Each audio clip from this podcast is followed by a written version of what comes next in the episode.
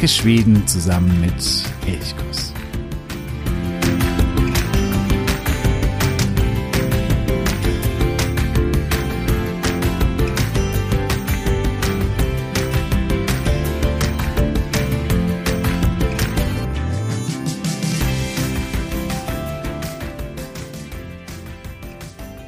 In der vergangenen Woche war es wieder soweit.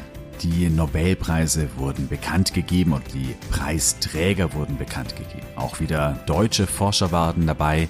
Aber die große Zeremonie, wenn dann die Nobelpreise wirklich auch vergeben werden und die Preisträger geehrt werden und das große Bankett im äh, Stockholmer Rathaus stattfindet.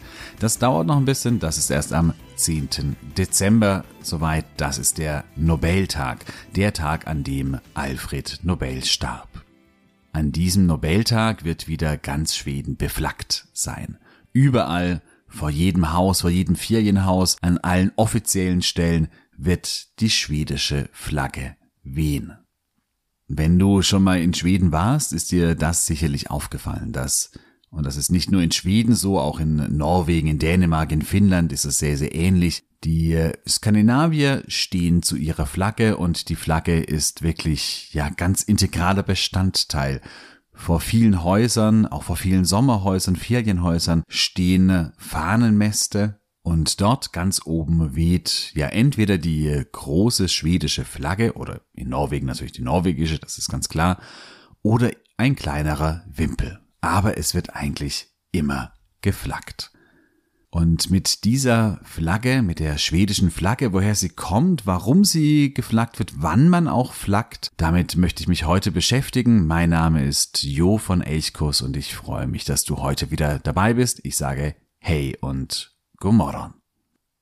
Ein äh, gelbes Kreuz auf blauem Grund.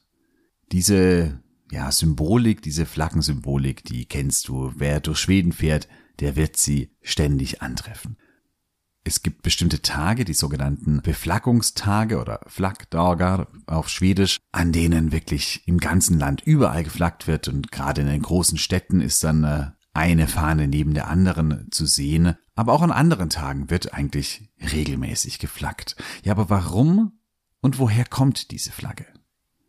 Um diese Frage zu beantworten, müssen wir ja ziemlich genau 800 Jahre in der Geschichte erst einmal zurückreisen und wir beschäftigen uns zunächst einmal gar nicht mit der schwedischen Geschichte, sondern mit der dänischen Geschichte. Denn die dänische Flagge ist Vorbild für alle Flaggen im Norden.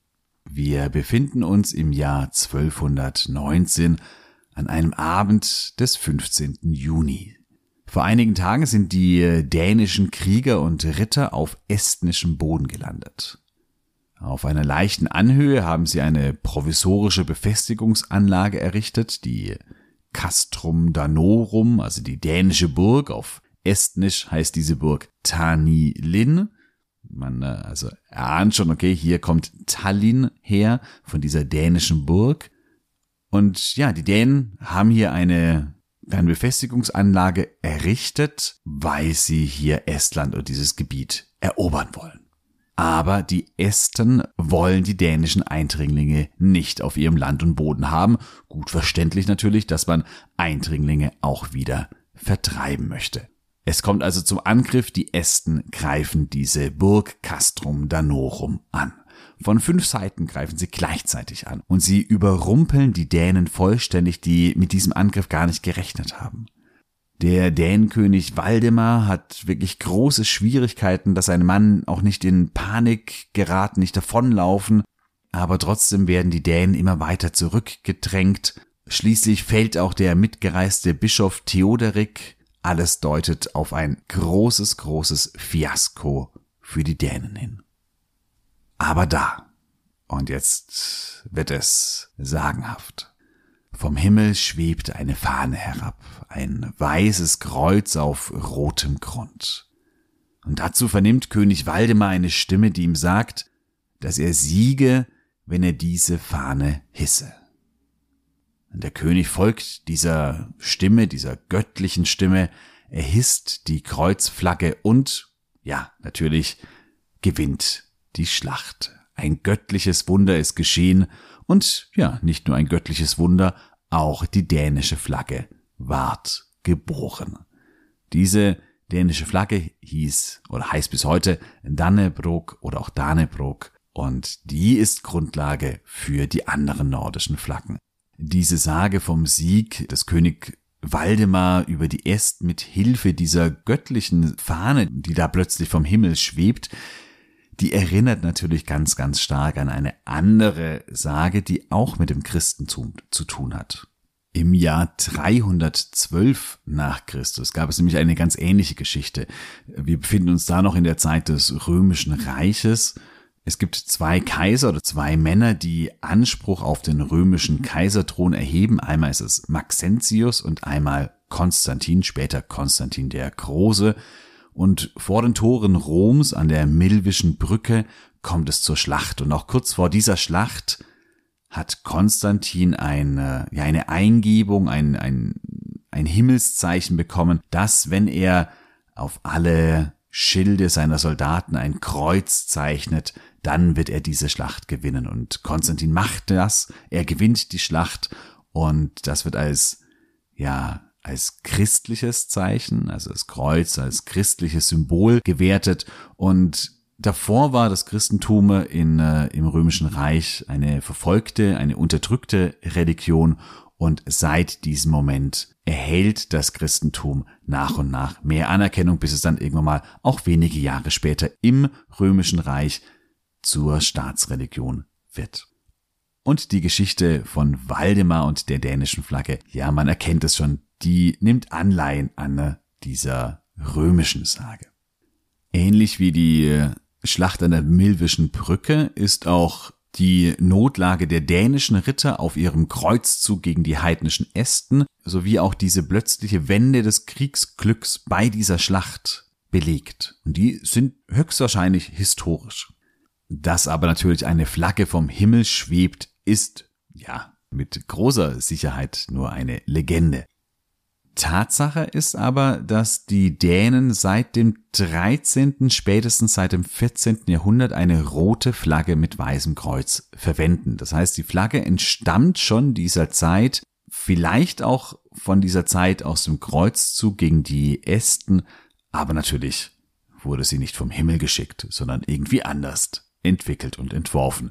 Die genauen Ursprünge sind da aber leider unbekannt.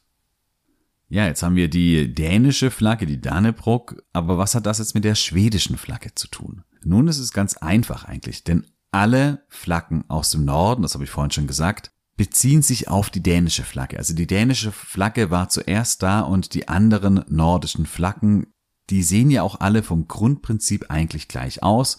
Es gibt ein großes Kreuz die sind farblich anders gestaltet, sowohl der Hintergrund als auch das Kreuz. Die haben immer unterschiedliche Farben, aber das Kreuz als grundsätzliches Symbol, das ist allen nordischen Flaggen gemeinsam. In Norwegen, in Finnland, in Schweden, auf Island, ja, auf Gottland, selbst so lokale Flaggen auf Bornholm, auf den Färöerinseln, sogar auf den Orkney-Inseln, überall das gleiche Kreuz. Es gibt dann, ja, wie gesagt, farbliche Nuancen oder auch so andere kleinere Unterschiede. Bei der norwegischen Flagge ist zum Beispiel noch so ein, ja, so ein kleiner Rand. Das finnische Kreuz ist ein bisschen dicker, aber das sind ja wirklich nur Kleinigkeiten. Die dänische Flagge mit dem Kreuz könnte in Schweden vielleicht durch die Kalmarer Union Einzug gehalten haben. Das weiß man aber nicht ganz genau. Ab dem Ende des 14. Jahrhunderts bis 1520 war Schweden, genauso wie Dänemark und auch Norwegen, Teil der Kalmarer Union. Das heißt, die drei Königreiche Schweden, Norwegen und Dänemark und Finnland eigentlich auch, weil Finnland damals zu Schweden gehörte, die wurden von einem König, meistens war das der dänische König, gemeinsam regiert. In äh, Schweden gab es da viele Vorbehalte und auch viele Aufstände. Der berühmteste ist der von Gustav Vasa, der dann auch letztendlich Schweden aus der Kalmarer Union herausführte. Ich habe da ja schon drei Folgen zu Gustav Vasa gemacht, gleich relativ am Anfang. Wenn dich das interessiert, dann spring gerne zu diesen Folgen zurück. Aber entscheidend ist, hier war die dänische und die schwedische Geschichte aufs engste miteinander verflochten. Und wahrscheinlich, es gibt hier einzelne Nennungen in den Quellen, aber hundertprozentig äh, Sicherheit hat man da nicht. Aber wahrscheinlich gab es hier während der Kalmarer Union bereits eine Fahne, die das goldene Kreuz, also das dann auch für Schweden ja später wichtig wird, vorkam, aber die Flagge ganz stark angelehnt an die dänische, ein goldenes Kreuz vor rotem Hintergrund, also so wie eben auch bei der dänischen Flagge es ist.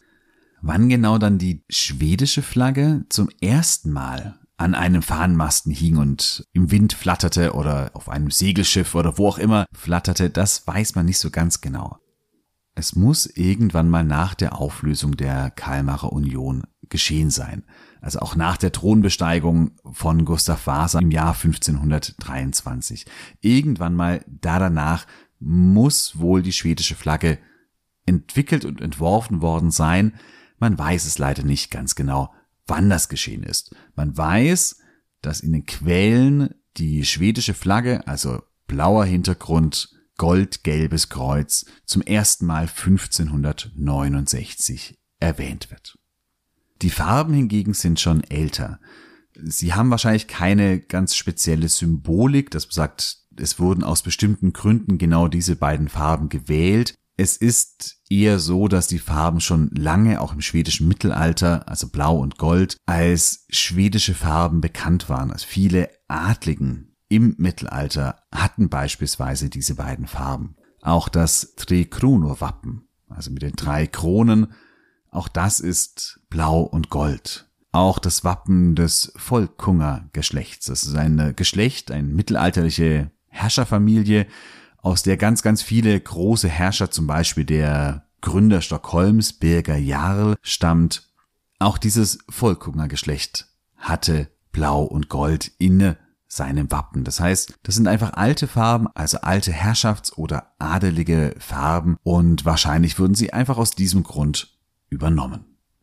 Jetzt ist es aber so, dass du nicht einfach sagen kannst, okay, ich mache hier meine Flagge selbst, ich nehme irgendeinen blauen Stoff und klebe oder male da ein gelb-goldenes Kreuz darauf. Denn die Farben, die sind, da sind die Schweden natürlich auch sehr, sehr genau, es geht ja auch um die Flagge, ein nationales Symbol, die Farben, die sind ganz klar vorgeschrieben.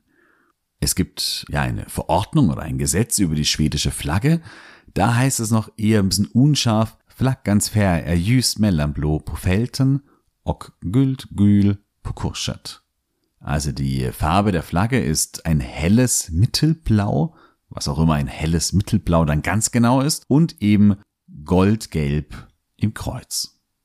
Wenn du das genau wissen willst, es gibt eine ganz klare Verordnung, wo das genau beschrieben wird, wie die Farben der Flaggen auszusehen haben. Nach dem schwedischen Standard 19104 wird hier genau beschrieben, welche Chromatizitätskoordinaten äh, die Farben haben sollen, also welche Farbsättigung das Gelb und das Blau haben sollen. Das habe ich dir unten in den Show Notes verlinkt, wenn dich das interessiert. Da ist alles ganz genau verordnet. Nicht genau verordnet ist, wann man als Privatperson flaggt oder flaggen soll, flaggen muss vielleicht sogar. Das, da gibt's eigentlich keine richtige Vorschrift. Aber die meisten Privatleute orientieren sich so ein bisschen an den Traditionen des Militärs, des schwedischen Militärs. Und das schwedische Militär, das flaggt nicht nachts. Das ist, glaube ich, was ganz Wichtiges. In der Nacht wird nicht geflaggt. Und in der Zeit zwischen 1. März und 31. Oktober, also im Sommerhalbjahr, wird ab 8 Uhr geflaggt. Und ja, so spätestens um 21 Uhr soll die Flagge wieder eingeholt werden. Im Winterhalbjahr wird dann erst ab 9 Uhr geflaggt. Wie gesagt, so hantiert es die Marine und das Militär und das ist so eine Art, ja, ungeschriebenes Gesetz geworden. Du kannst aber natürlich auch ganz anders flaggen. Wenn du auch einen Tag nicht flaggst, wenn du ein Ferienhaus hast und da einen Fahnenmasten im Garten hast und sagst, heute will ich nicht flaggen, dann äh, ist es alles gar kein Problem. Oder wenn du sagst, heute will ich nur von 11 bis 14 Uhr flaggen, dann kannst du das genauso machen. Also da gibt es überhaupt gar keine Vorschriften. Nur eben, dass man die Flagge abends einholt, das sollte man machen. Jetzt ist aber natürlich ein äh, gewisses Problem für all diejenigen, die nördlich des Polarkreises leben, denn dort wird es im Winter ja gar nicht mehr hell. Kann man dann also gar nicht flaggen? Hier hat das schwedische Militär in äh, Kiruna folgende Regelung, dass sie sagen, okay, sie flaggen von 9 bis 11.30 Uhr und ja, also um 11.30 Uhr wird die Flagge wieder eingeholt. Das geschieht natürlich alles in der Dunkelheit, aber damit man so zumindest ein bisschen flacken kann. Was wie auch in Deutschland so ist, wenn äh, es einen Todesfall gibt oder ein, ein Trauerfall eintritt, wenn irgendeine wichtige Person stirbt beispielsweise, dann äh, oder, oder es eine Katastrophe gibt, dann wird auf äh, Halbmast geflaggt. Das ist, glaube ich, weltweit überall das Gleiche. Ja, und dann gibt es spezielle Beflaggungstage, die Flagdager, mit denen bin ich auch eingestiegen. Der Nobeltag am 10. Dezember ist so ein Tag, wo wirklich, ja, alle, wenn möglich, flaggen sollten. Es gibt hier weitere solche Tage. Das sind vor allen Dingen natürlich die großen Feiertage, also Weihnachten, Ostern, Pfingsten, aber auch Mitsommer zum Beispiel ist so ein Tag. Es sind darüber hinaus die königlichen Geburtstage und Namenstage. Also vor allen Dingen der Namenstag des Königs, der Namenstag der Kronprinzessin Victoria, dann der Geburtstag des Königs, und der Geburtstag der Kronprinzessin. Das heißt, es wird hier schon nicht die gesamte königliche Familie herangezogen, sondern der Fokus ist ganz klar auf König und die potenzielle Nachfolgerin Victoria gelegt. Am 23. Dezember, also ein Tag vor Weihnachten oder ja, zwei Tage vor Weihnachten, wenn man den 25. als ersten Weihnachtsfeiertag herannimmt, da wird aber auch dann für die Königin geflaggt, denn dort hat sie Geburtstag. Ansonsten gibt es noch ein paar weitere Tage, zum Beispiel gleich nächste Woche, da ist der Tag der Vereinten Nationen, auch hier wird geflaggt. Es gibt noch den Gustav Adolfs Tag am 6. November. Dann natürlich der schwedische Nationalfeiertag am 6. Juni, auch der ist natürlich, das ist ganz klar, ein Beflaggungstag. Auch Neujahr ist so ein Tag oder auch der 1. Mai. Da gibt es also eine gewisse Liste. Auch die Liste habe ich dir unten in die Show Notes hineingeschrieben. Das heißt, da kannst du es nochmal genau nachlesen. Ist ja für allen Dingen für diejenigen wichtig, die selber ein Ferienhaus haben und dann auch sagen, okay, da an diesen Tagen will ich auch wirklich die Flagge hissen. Hast du selber auch irgendwo einen Wimpel oder eine Flagge, eine schwedische Flagge, mit der du irgendwie ja etwas machst oder steht die vielleicht irgendwie als kleines Holzsymbol nur auf deinem Schreibtisch herum oder wie sieht es bei dir aus? Und findest du es schön, dass über die Flagge auch so ein, ja, ein gewisser nationaler Stolz, auch ein Stolz auf die Flagge an sich ähm, symbolisiert und gezeigt wird? Oder sagst du, nee, das stört dich eher, findest du unnötig? Wie sieht es aus? Schreib mir gerne an elchkus.elchkus.de. Ich freue mich sehr auf deine Zuschriften und bedanke mich auch jetzt an dieser Stelle für all die anderen Mails, die ich in der letzten, der vorletzten Woche bekommen habe. Da sind einige reingekommen. Ich werde die alle beantworten, ganz, ganz klar. Und es sind auch einige schöne Ideen dabei gewesen für weitere Podcast-Folgen. Beispielsweise wurde gefragt, ob ich nicht auch mal eine Folge über das schwedische Gesundheitssystem machen kann. Das mache ich sehr, sehr gerne. Dazu muss ich aber, das sage ich jetzt schon, noch ein bisschen intensiver recherchieren, denn ja, das kann man sich vorstellen. Das ist in Deutschland, glaube ich, in jedem Land genau das gleiche über das Gesundheitssystem. Da wird intensiv und herrlich gestritten. Es gibt die einen, die es verteufeln, die anderen es hochloben und das ist in Schweden genau das Gleiche.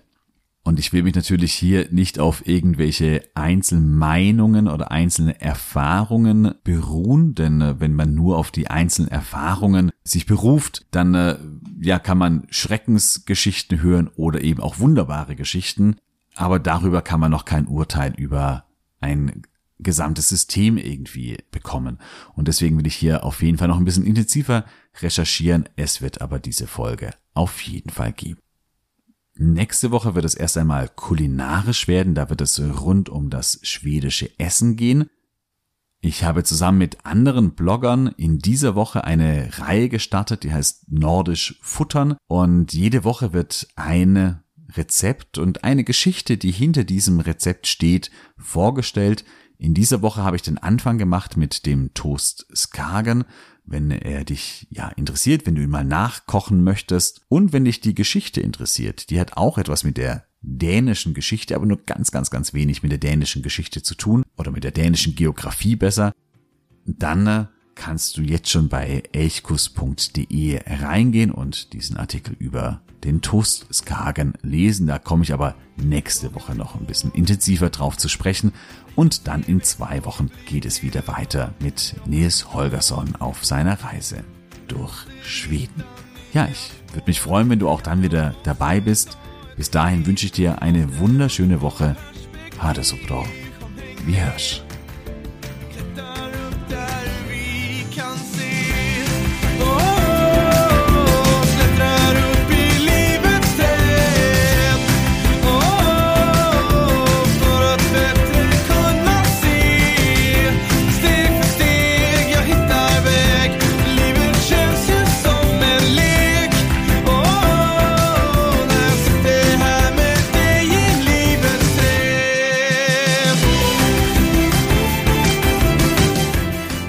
Elchkuss, der Podcast für Schweden.